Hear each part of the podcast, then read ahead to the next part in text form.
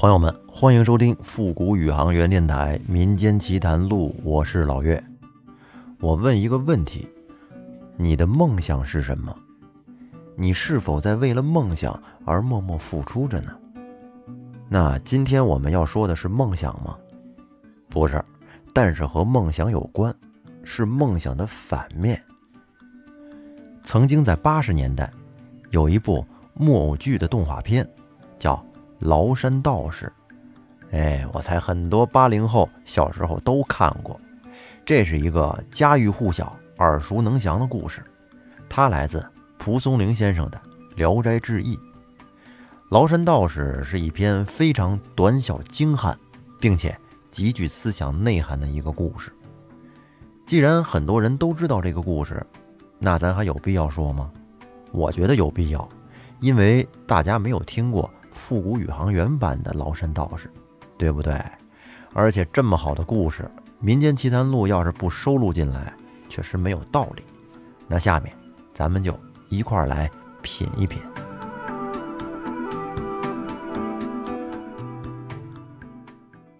蒲松龄被誉为是世界短篇小说之王，他笔力深厚，而且惜字如金。在这个故事的最开始，蒲松龄只用了短短九个字儿，就交代了主人公的家世，是怎么写的呢？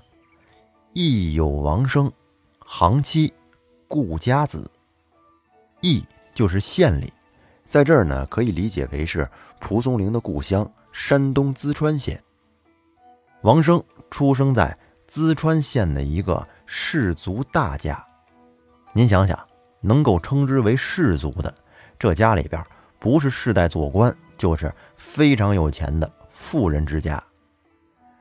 而他不仅出生士族，王生在家中的排行也很有讲究。他排行第七，作为家中的第七个孩子，估计王生啊多半是父母老来得子。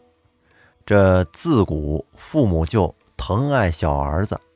而王生呢，从小自然是在锦衣玉食中长大的，过着衣来伸手、饭来张口的少爷生活。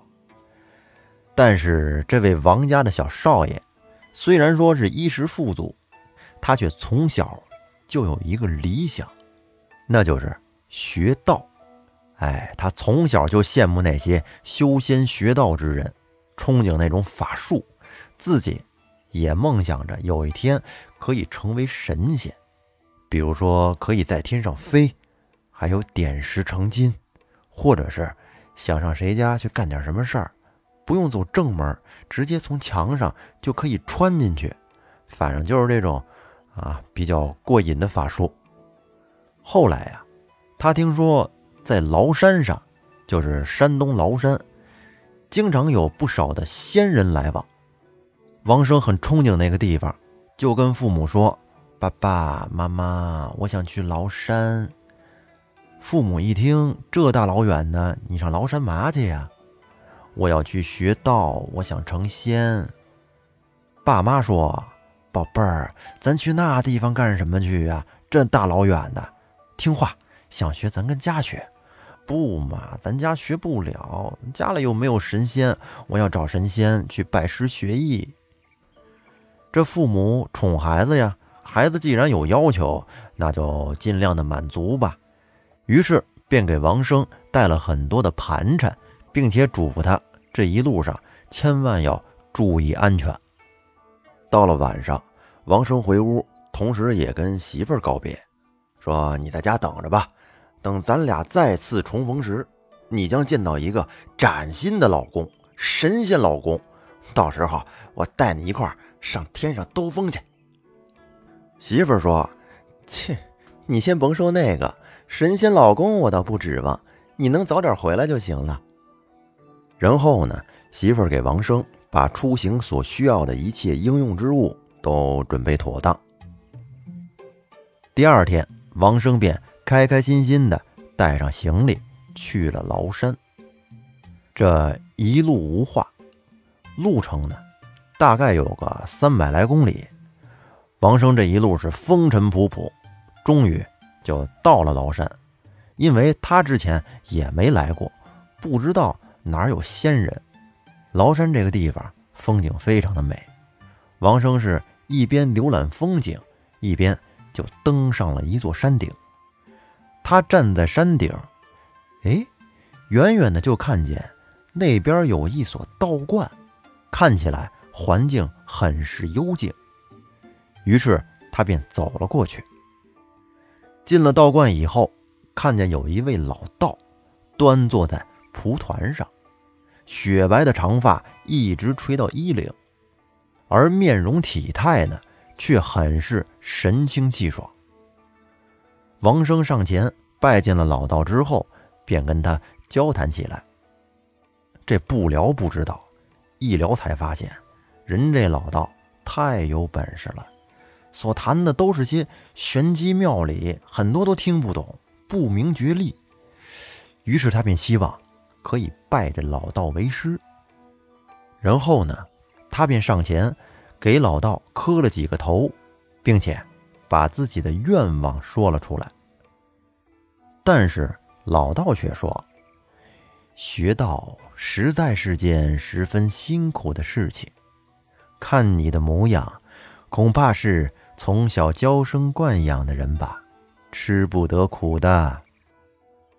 咱们看啊，这个道人见到王生的第一眼，其实就已经看出了他性格中最大的问题，那就是矫情、娇气而又懒惰，不能吃苦，那自然就学不好道，也不是道士想要收入门下做弟子的有缘人。老道这几句话就等于给他拒绝了。但是王生却不以为然，他斩钉截铁地说：“道长，请放心，弟子一定能够吃苦，您就收下我吧。”老道不置可否。等到了黄昏时分，老道的门人们陆续都回来了。王生一看，嚯，这徒弟还真不少，于是便一一的作揖拜见，算是见过了众位师兄。也就算是留在了观中。第二天凌晨，众师兄都起床以后，老道就把王生招到房中，交给了他一把斧子。王生一看，哟，师傅这是想教我本领了？这是要教我什么呀？一把斧子，难道是本斧大法？结果，老道士要他。拿着这把斧子去山上和大家一块砍柴。王生心想：“嗨，不就是砍柴吗？这有什么的？我一定得好好表现表现，好让师傅传我真本领。”于是他就跟着这些师兄们一块上山砍柴。不过让王生没有想到的是，以后的日子天天如此。每天早晨起来就是上山去砍柴，等到黄昏时分才回来休息。就这样，王生在这罐里边度过了煎熬的一个多月。他看着自己手上、脚上那重重叠叠的老茧，感觉这种苦日子实在是有点太难熬了。我这图什么呢？光给人干活了。连工资都没有，还不教本领，所以呀，这王生他就渐渐的产生了回家的念头，想放弃了。这一天黄昏时分，王生和师兄们砍柴回来，正好就看见老道跟两个朋友在桌上一块喝酒。虽然当时天色已经渐渐的暗了，但是呢，屋里。还没有点亮灯烛，这会儿就见那个道长拿起一把剪刀，然后从那边又拿了一张纸。他用剪刀把这张纸剪成了一个圆形，把它贴到了墙壁上。然后你就看吧，只见这屋中顿时就跟挂了一轮明月一般，到处是一片光辉，就跟白天差不多。而且，就连空中漂浮的那小毛毛、灰尘，都能看得见，您就说多亮吧。看到此情此景，这些师兄弟们都很诧异，于是便奔走相告，把其他人都给叫了过来，说：“快瞧瞧去吧，可不得了了！咱师傅把月亮给弄屋里来了，倍儿他妈亮！”坐在老道对面的客人见了，便对老道说：“如此的良辰美景，应该师徒同乐才是。”只见老道微微一笑，随手。就将桌子上的一个酒壶交给了徒弟们，还嘱咐大家今天晚上一定要尽情的喝啊，放开了喝，不醉不归，一醉方休。王生这会儿心里有点不明白，他就琢磨呀，就这么一个小酒壶，还七八个人喝，还要一醉方休，那怎么能够喝呢？师傅这牛皮吹的可有点大了。于是，王生就耍了一个小聪明，赶紧去找来一个酒杯。他想的是先斟先喝，生怕这轮一圈轮到自己这儿，酒都喝光了，自己没得喝。可是喝着喝着就发现，那个酒壶在众人手里边传来传去，酒是斟了一杯又一杯，而壶里的酒竟然。一点都没见少。王生这会儿心里觉得非常奇怪，这么多的酒是从哪儿来的呢？这会儿，只见老道又笑了笑，把自己手里的一根筷子朝着墙壁上那个月亮一扔，顷刻间就看见有一位女子从月亮里边是飘然而出。刚才出现的时候。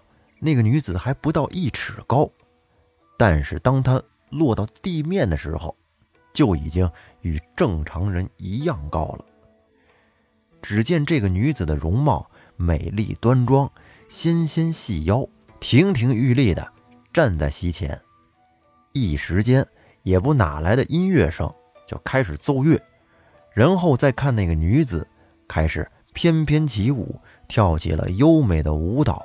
给大家助酒兴，而且她不但会跳舞，还会唱歌，那声音听起来简直就是天籁之音，清脆悦耳。一曲唱罢，再看那女子从地上盘旋而起，慢慢的飞到了酒席之上。这下给这些众门徒们都吓得不轻，不知道这女子是想要干嘛。就在他们一差神的功夫，再一看，哪儿还有什么女子？那不过是桌子上的一根筷子而已。这下又引起了大家的一片惊叹之声，而席上的道人和那两个客人也都哈哈大笑起来。